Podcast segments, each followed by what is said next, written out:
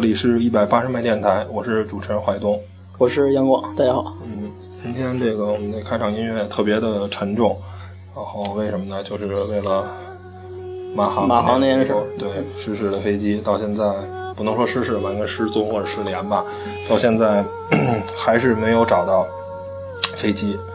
然后刚开始说有说是恐怖袭击的，对，有说是偷渡，也有说是呃先去了马六甲海峡，现在最新的消息说是可能降落到那个印度那个阿达曼群岛，但是 没有任何的一个官方的一个新闻。到现在是是从周六到现在，今天周五已经有快一个星期了。对我们也是特别特别的焦急，说还没有找到乘客。毕竟上，毕竟是飞机上一百多个，一一百六十名中国人。然后大家先把呃天后王菲这首歌听大家听一下，静静心，然后先为他们祈福吧。祈祷，对，是故空中无色，无受想行识，无眼耳鼻舌身意，无色声香味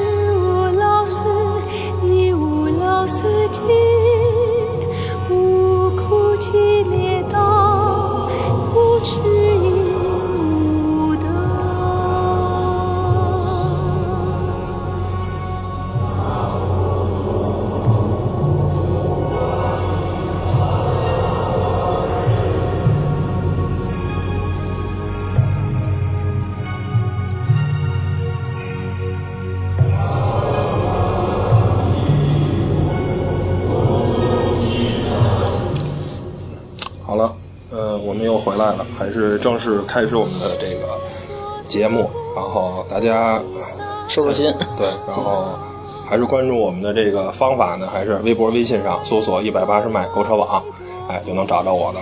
然后淮东的这个微博呢，还是鲁德尔佐汤姆 R U D E L 左 T O M。对，我的还是杨广，杨广，后边拼音。嗯，然后咱们还是啊进行嗯第一个环节车闻播报，然后我们换一首歌。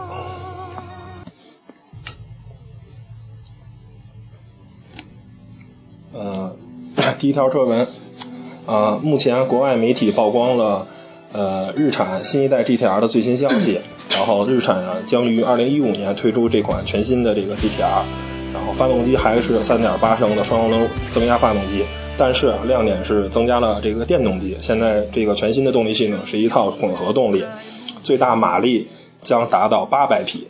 然后呢，零到一百米的这个一百公里的加速时间是二点七秒，然后零到四百米的加速十秒，最高车速三百四十公里。哇，我操，这个八百匹了都。嗯，那个确确实非常狠。首嗯，既然说到 GTR，咱就聊聊 GTR。嗯，之前的 GTR，嗯，也应该说是 Skyline 吧，R 三四、R 三二、R 三三那代还是 Skyline，就是 GTR 这款呢是日本人的，跟法国人就是呃日产跟雷诺走到一起了，共同研发的这代 R 三五的 GTR，、哦。这是一呃一款应该算是我个人认为是一款里程碑式的车，对于日产或者说对于整个呃全世界的汽车行业，就是它用了一个呃，咱用人民币来衡量，用一百万造了一辆相当于法拉利三百万、兰博基尼三百万或者阿斯马马丁是五百万的车的一个性能的一个高性能跑车。对，它它是就是我我造这辆车的目的就是为了性能，就是为了达到纽北的最快量产车圈速。是是这么一个目的的。对，人家就是有一个目标，特别明确。然后你可以看它这辆车，它这一百万全部用来于它的整个的机械性能。啊，你一进去，这发现这个车啊，大多数的内饰是用的塑料，就是正常情况下，超级跑车应该是用真皮或者是反皮，或者是甭管什么材料，碳纤维对对，不不应该是用塑料做做这个车的整个这个这这这这个覆盖然后呢，这个车还有一个最牛的是，就大家说。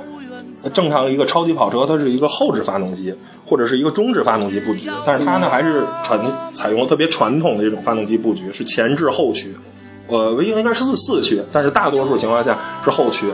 然后它，但是如果你前置发动机再前置变速箱的话，你车头就会太重。大家看过那个头文字 D 都知道，对对对那 R 三四就因为太重了嘛，然后就拼不过那个 杰伦，对，拼拼不过他们了。然后他是怎么办呢？我把发动机放在前面，他把变速箱放在了后面，等于呢，发动机发出的能量做做的功，先用一根碳纤维的传动轴打到后面的变速箱上，然后它这个车还是辆四驱车，等于它再用一根传动轴，再把发动机打出的变速箱分配的一些这个转化的动力，再打回前面的前面的车里。它是一个 有两条传动轴的，就是为了达到这个车身的这个动态的这种平衡。主要就是力力的传递。对对，就是非用了一套非常复杂，这个这个 这这真是就是 只为速度而科技过剩了，有点。对 GTR 就是地铁还有一个最大特点就是开过地铁的人，很多人都说这是一台就是特别让你有就是想开快的车，就是不知不觉就开快，因为它太好控制，它全部都是高科技。就复杂到一切都是电脑帮你搞定了，但是，一旦这辆车失控，那就完了，因为 GTR 这这个速度太快了。所以它是一辆赛车，其实。对，它鼓的了是一辆赛车。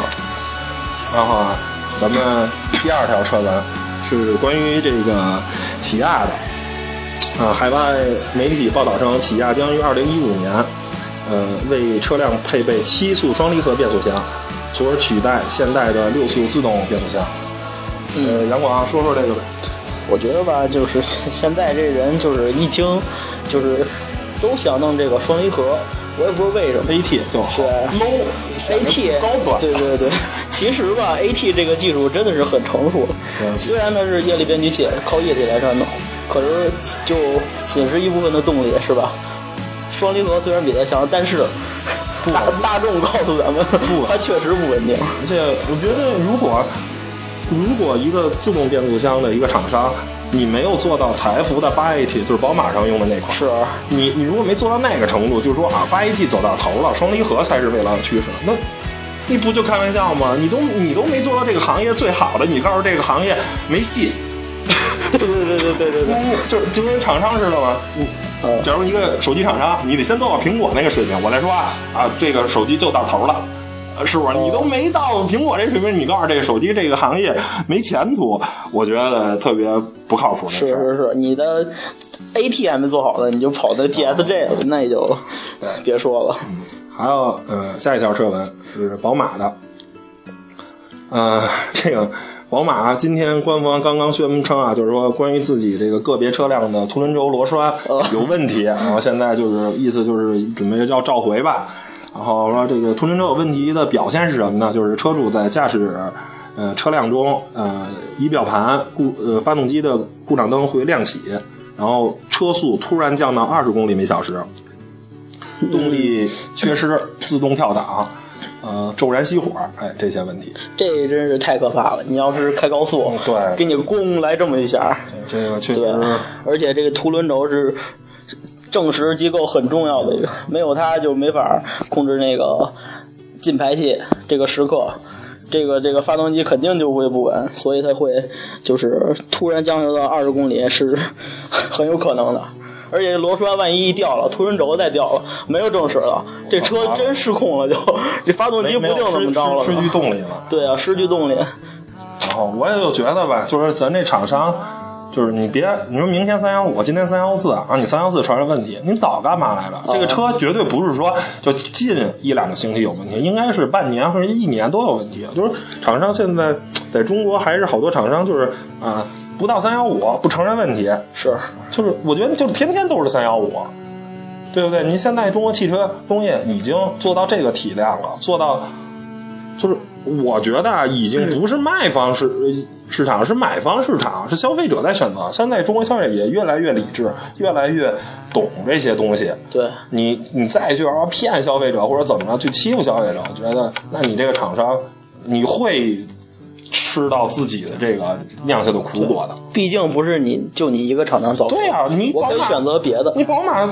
造的车好，那奔驰造的车就不好吗？奥迪造的车就不好吗？人家一样好啊，对不对？对啊，嗯然后下一条车文，呃，比亚迪的那个呃销售副总裁李云飞先生在微博中透露中，啊，继秦上市之后，二零一四年比亚迪还会推出以唐为新的命名的这个新的双模电动车，随后在 一五年还会呃研发这个内部代号为 E 九的车型，然后可能被命名为汉。然后零到一百的加速时间是三点九秒，这个真够悍的。这个对对，真够汉，我觉得可能到清清这个命名的时候，可能百公里加速都二点五秒了，我操！以后就民国，哎，民国什么的，新中国什么的，我！中华民国了就。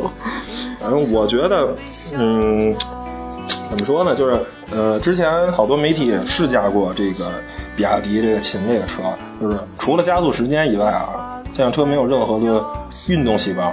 是，就是它就现在，嗯，只能说，你可能这些厂商还没有到达这个高度，呃，造车呢还是只是，呃，满足了说我这个车开得快，是，呃呃，只是直线距离，而不是说，其实你车最重要的，你的动态操控，你的过弯也要好，是，这就对你的底盘、对方向盘这些指向性都有要求。不是说我造一辆，你又造的不是美国那些 V 八大妈走车，我什么都不考虑，就是拼直线。嗯你又不是这种车，你不是还是一辆运动基因？运动基因就要考虑是吧？你最起码你得纽北的速度。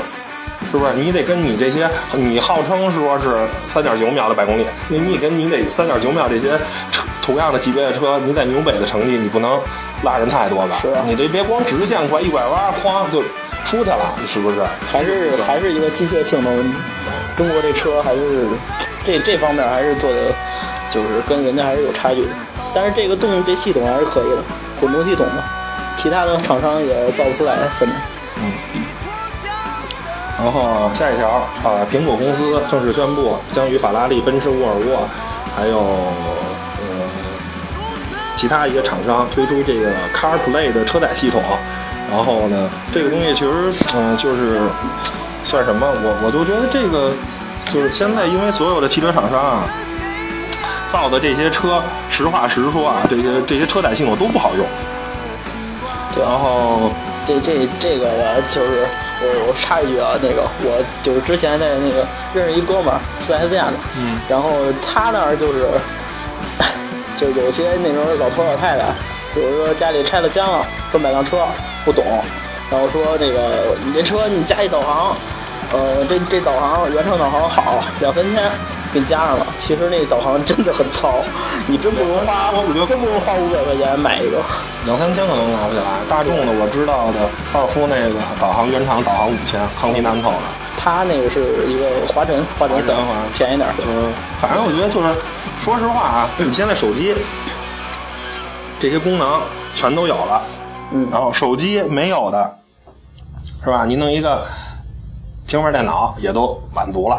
是不是就是屏幕也都够大确实确实确实就或者你这导航，或者你买一个 Garmin 的，或者你哪怕国产的买个爱国者什么的，我觉得都行，就是没有必要说花好几千买一套车载多媒体。说实话，现在车载多多媒体做的好的真的不多。对对对，你就说白了，其实那个东西，你说苹果以后把这个东西如果做大了，其实它的是给开厂商开放接口，把它那些车载的信息，比如燃油压力啊、嗯，水箱温度啊这些信息，我能打造我这苹果这套系统。剩下多媒体的，你甭管是导航，还是这个娱乐，还是什么搜索新闻，我觉得这一个 iPad 全都搞定了。easy easy，几千块钱还是一苹果，嗯，这也是未来一趋势，我觉得。嗯是还是苹果咱就要这样的车厂商就是造好车就行了。对对对，然后这些车载系统还是交给苹果这些厂商或者谷歌这些厂商来做不要说你厂商什么都在做，不好，我觉得。嗯分心了，对。对，分心了。然后呃，今天车文呢就做到这儿了。然后听到这个音乐，大家知道了，我们 昨天金鱼三比二把广东淘汰被，干了吧？嗯 正式进入了今年的总决赛。我操！得呱唧呱唧呱唧呱唧，呱唧呱唧鼓掌鼓掌鼓掌必须必须，这个必须的。这个虽然敏知道我个人对他有所嗯偏见，但是甭管怎么说，进了总决赛就行了。这就好，这就好。第四场那个杜峰，那个那个，这就算什么临临时上阵，然后刚开始这战术挺成功，是吧？用这车轮战，把这个老马呀、莫尔都给耗的不行了。是，然后朱芳雨这咣咣咣，这这确实很成功。我觉得昨天还还是这招，那朱芳雨状态来的太晚了，第四节状态来了，这完了，这这这晚了 对，晚了，结果这就行了。到最后老马。不过这战术确实啊牛，这车轮战，老马最后投一三不沾，你见过什么老马能投三不沾，真是没劲儿，很少很少。真是没劲儿。老马这也三十八了吧？今年三三十八、三十八，差不多差不多了，快三十八了。这真这不容易，真不容易，是吧？老马一上去，那个节奏真是真是稳了，稳定真心，稳定真心。对，来，那咱咱先听这音乐，好好享受一下金鱼的这个胜利。对对对，嗯，Final Countdown Europe 的。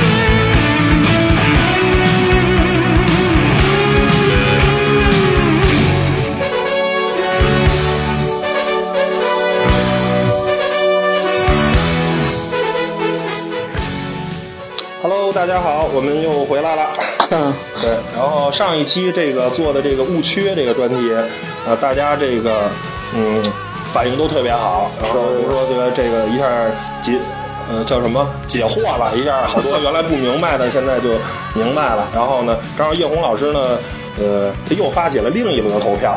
然后呢，内容还是特别好，我还是给拆出来了，继续 继续这个怎么怎么 on, 对 go on 继继续啊，反正，第一条啊，车祸中车头一片狼藉的车，安全性差啊，这一般就是剑指日本车嘛，是不是？那 这个这这，我还还还是想一下自己。嗯没有这个我有的说，我敢贴我就有的说，这个呃不我没得说我都给删了。早有准备是吧？下期我做，下期我做。下下期你你摘好吧那嗯，这个说到这个，就是说这个车撞完了一片狼藉这问题，就呃就要聊到一个汽车这个溃退区的这个问题了。就是这个车车身结构之前也讲过了，就是骨头，但是这些骨头呢，也不是每块骨头都特别硬。呃，车厢这个这块是最硬的，保持这个碰撞以后不出现任何问题。然后有一块呢，呃，前面就发动机舱这一块，它是相对刚性要软一点，这样的话它会发生曲折，嗯就是等于是吸收了一部分能量。对这就看大家可以看啊，F 这点最极端的例子就是 F 一赛车，两百多公里，特长那对，然后啪一撞完了，粉粉碎。然后，但是你发现啊，整个旧驾驶舱完好的保留下来，然后很多情况下，赛手都是可以，呃，无恙的，或者就是小伤。如果你把整个一个车身做的全是一个刚性，那发生扭曲的就是不可控的了，就指不定哪儿扭哪儿弱哪儿哪儿对哪儿哪儿可能就就发生弯曲了，那可能就会把驾驶员给挤在或者或者我说一句，或者这车真是特别刚性，它也不会就是人性不可能的不不不会发生起轴。你想想，二百撞墙上，嘣一下，这人脖子不不断，我操，他他不断，我就是我自己把自己脖子弄了，真的绝对得断。这个还还是一个这个问题。然后还有下一个条是，车身发动机舱保险杠越结实越好。嗯，这个还是接上一条，就是有些部分就是用来呃，就是吸收能量，发生变形。还有一个问题就是说，现在好多就是这种相对比较软的，甚至保险杠里还加了一些这种塑塑料啊、泡沫这种，这是现在是好多欧洲汽车的标准，就是你汽车在行驶中，你不光要对驾驶者负责。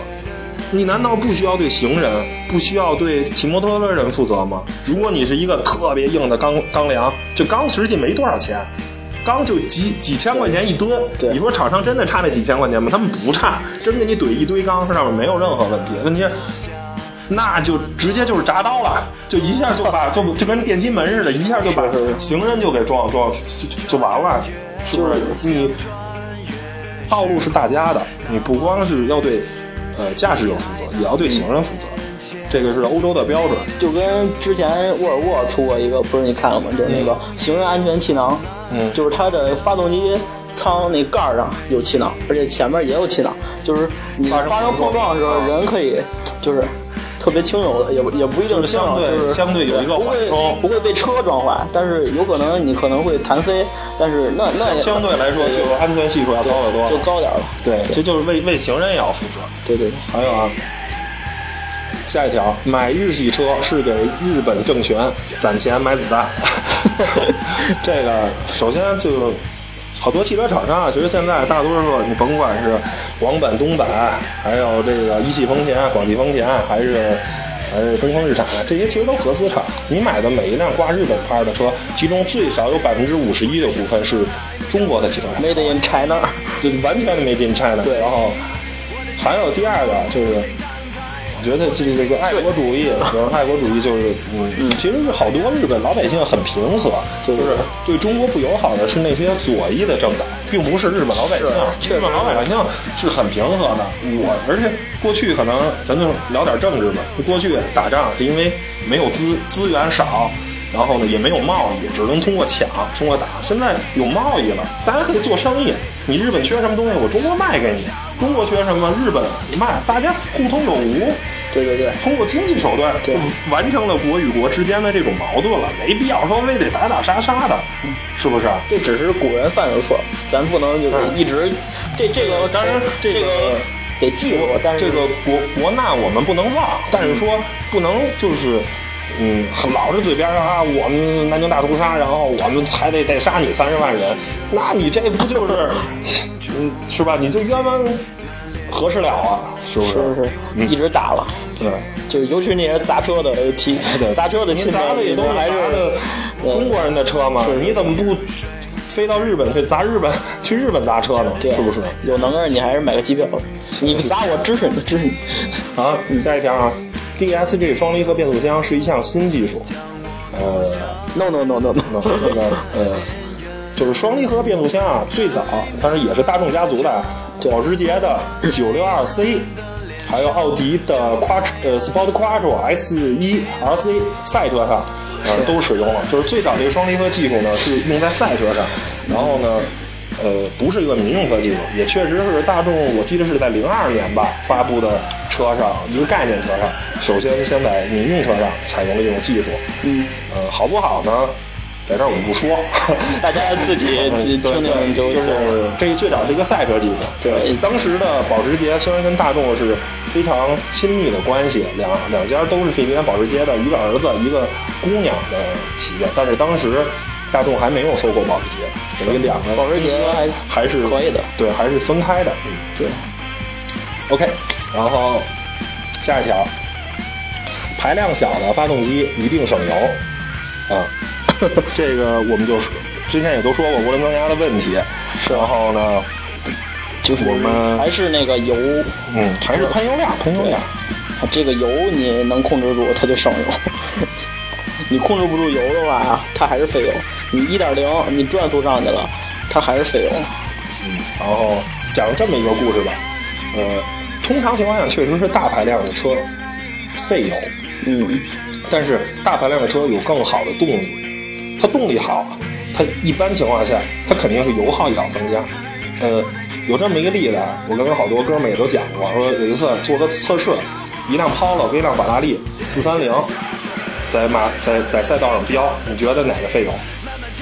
很多啊，哥们都说那肯定是法拉利费油，法拉利拉利对啊。但是事实上是，Polo 在前面跑，法拉利在后面追。Polo 用用尽了自己的全力啊，都是都是每次都是五千转、六千转换挡。而法拉利呢，由于它的排量大，它的运动基因更好，就是很多情况下就是两三千转就能追上那个前面的五千转，根本不用后果是 Polo 这圈跑下去，百公里三十升油，而法拉利好像不是，反正十三十五吧。就是 Polo 的极限状态是法拉利的经济模式，就是你是看前提条件是你看你怎么用，你你这车驾驶习惯更多的是取决于你这车的油耗，你驾驶习惯不好，是。您大脚刹车、大脚油门，嗯您零点五的发动机，你也不会很省油，我就跟您这么说吧。而且还会接子啊。对，不不那什么，对。还有下一个，嗯，下一条，不能通过交叉轴测试的 SUV 不是好 SUV。嗨，嗯，这个还是看你的，就是想想要什么了。对，这个首先交叉轴啊，呃，它是可以调的，它可以调的这个两个交叉轴的的这个距离，还有这个交叉轴的这个呃不一样，就是每辆 SUV 都有自己的死角，都有自己的那个阿普留斯之种，绝对的，就是当如果你厂商想黑另一家厂商，我给他调到一个是正好他的死角。每辆车都有自己的死角，就算你再好的，到吉普的那个牧马人，他也有他自己的死角，他也不是什么样的交叉轴都能过去。对所以这个东西就是厂商黑嘛。对，也是看你自己买车需要。嗯然后下一条，轮胎越宽越好，嗨，这个就是还还是也是看需要，看需要，轮胎宽呢，这个很明显抓地力好，但是呢，承重强。嗯，后果呢就是滚动阻力大。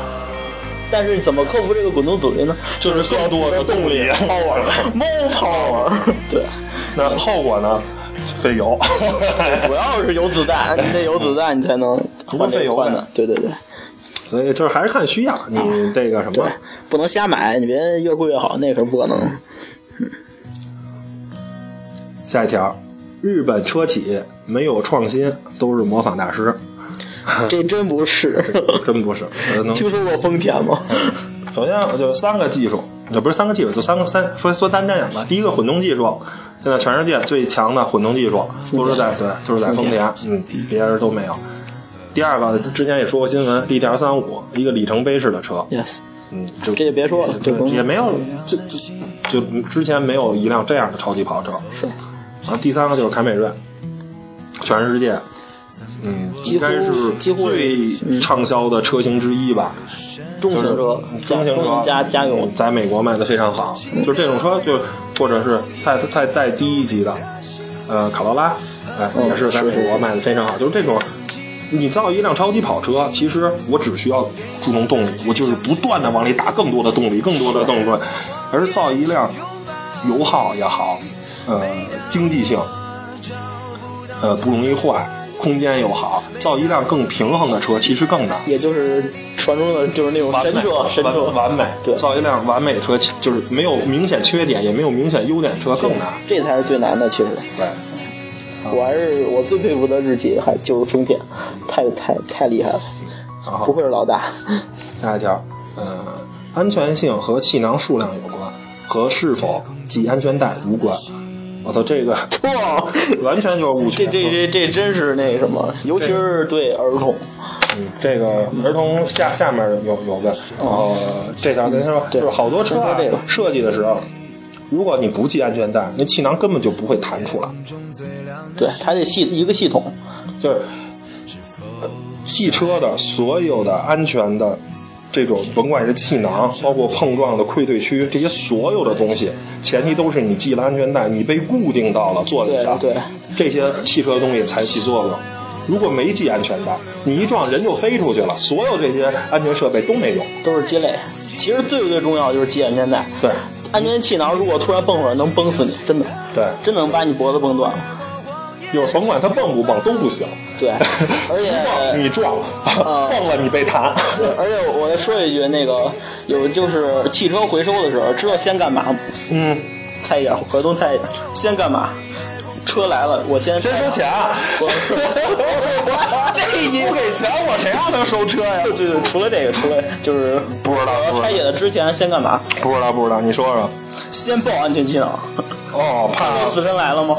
哦哦，那女的本来没事儿，然后那个哥们儿用电锯锯那个大管的时候，就是得锯了那个，他才能出来。锯的时候安全气囊爆了，啪一爆脑子折了，插插管里死了。哦，明白。这就是为什么先爆安全气囊，真的能崩死人。这个还有一个就是，还是这个关于安全方面的，就是儿童乘坐时，家长抱着儿童是对儿童最佳的保护。这个心理心理心理最安全。就是你你你你你抱着，你胳膊的力量是远远没有儿儿童座椅它的这个也是安全带。实际儿童座椅最重要的也是安全带。嗯，就是曾经做过测试，二十公里的碰撞，家长根本就抱不住孩子。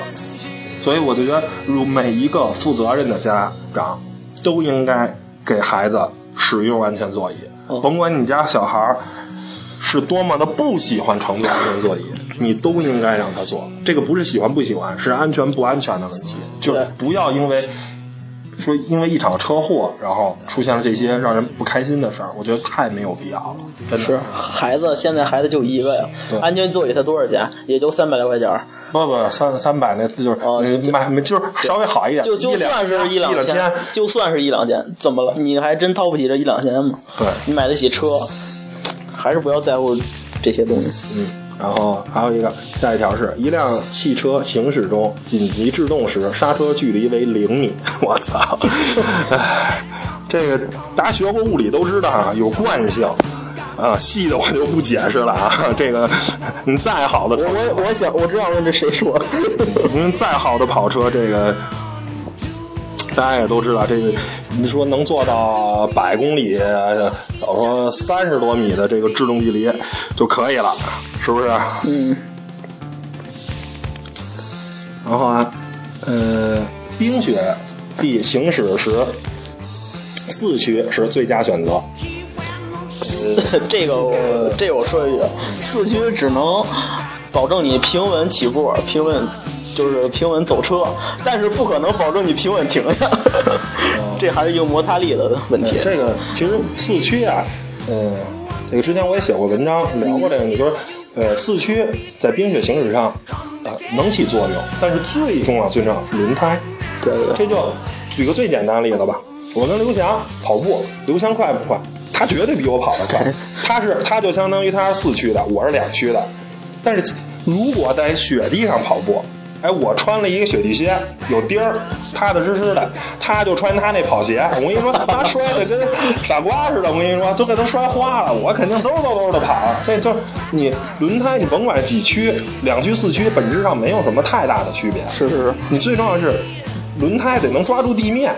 你是雪地胎，我能抓到地面，那就没有任何问题。或者说你地面全踩蛋。你装了那个防滑链儿，有些那个大车拉货真上不去坡，对装防滑链儿那真管用，那就是最终的结果还都是，我得增加轮胎的附着力。不管你几个区，你最终的发动机产生的动力，你没法还没没法抓住地面，没有还是摩擦力推的你，对最最最最后最最后还是摩擦力。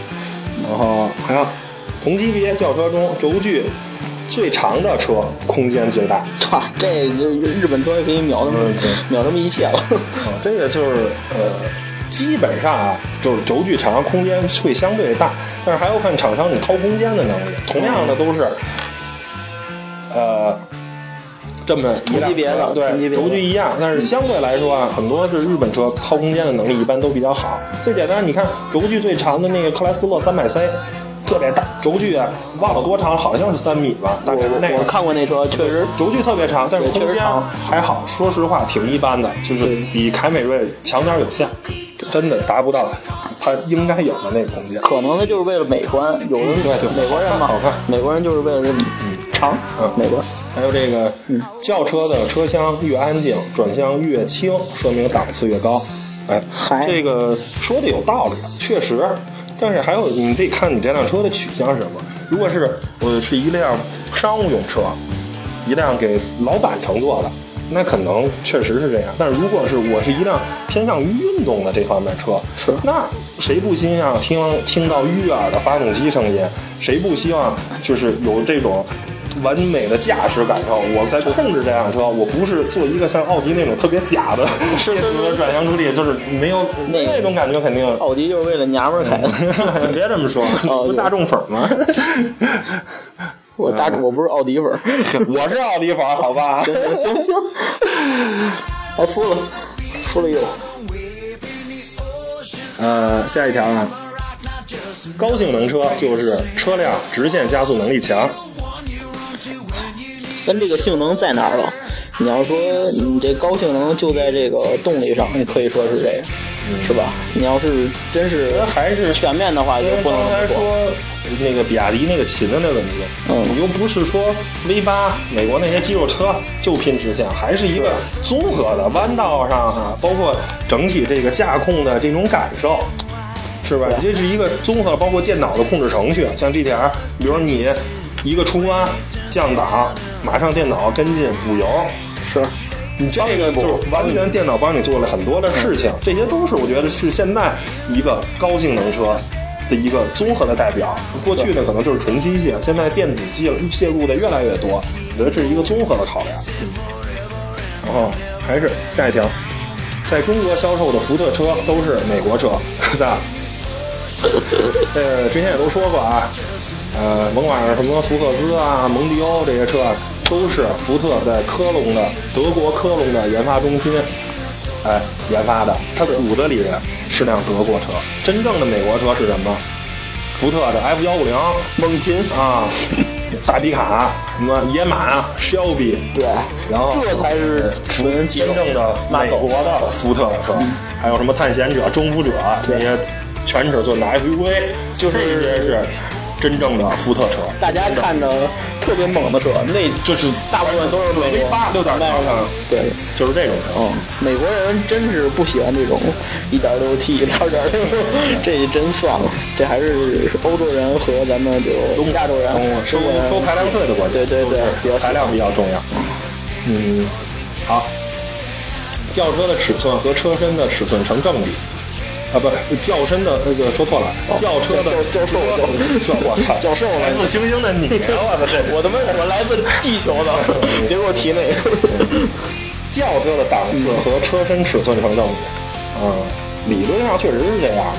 不过，但是有些品牌，你比如说像 Mini、Smart 那些车，对对对，还有奔驰那些什么 A 四五 AMG 那些小的那个小小车装大发动机的这个，这就是一个汽车文化的问题。嗯，对对，就是呃总体来说，一般的情况下，当然越大的车越好，对，是吧？但是但是凡是就比如说低端的，你比如说比亚迪的那个 F 六。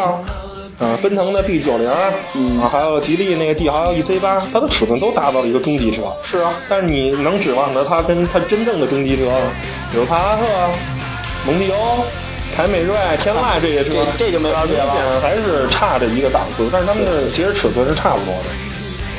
然后，豪华车都要有真皮座椅，啊，这个可以这么认为啊，呃。还是看但是皮啊，真皮不一样，嗯同样都是真皮座椅，你用的是非常次的皮，然后人家高级车是非非常好的皮，这是呃，比如说小牛皮什么的。透气性了，对，还有一个就是好多运动车呢，就是用那个叫阿肯塔拉的一种呃人造的面料，仍然非常透气，非常好。而且档次还能上去，对对对透气性了，什么亮光度啊，对对对，这样的就而且适档次而且这个还保养的还特别容易。方便。嗯，然后好了，那今天的节目呢，我们就做到这儿啊。然后也希望大家支持我们，然后收听完听完我们节目呢，艾特我们，对，艾特我们，然后呢也是关注我们的这个微博、微信一百八十迈购车网。嗯，然后行，那今天节目就做到这儿，拜拜。再见。